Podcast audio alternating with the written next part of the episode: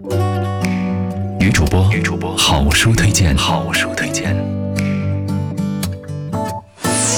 文佳，我平常比较喜欢看人物传记，我觉得别人的故事很有意思，从中呢，我也可以看到当时的一个历史环境，或者说他的思想、他的奋斗故事，这些对我来说都是很有启发的。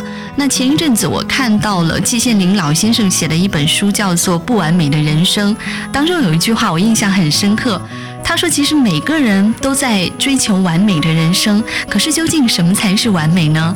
完美其实是不存在的。你看，从古至今，名人也好，或者说所谓的成功人士也好，大家的成长轨迹一定都是有缺憾的。”联想到，其实，在我们的生活当中，经常会因为一些小小的不愉快，会有一些抱怨，会觉得很不开心，会纠结自己。不如把这些缺憾或者说不完美当成是一种动力。反而，我觉得接受不完美是一种智慧吧。我是水蜜桃女主播文佳。那今天想要给大家推荐的这本书，就是来自于季羡林老先生写的《随想录：不完美的人生》，希望你也喜欢喽。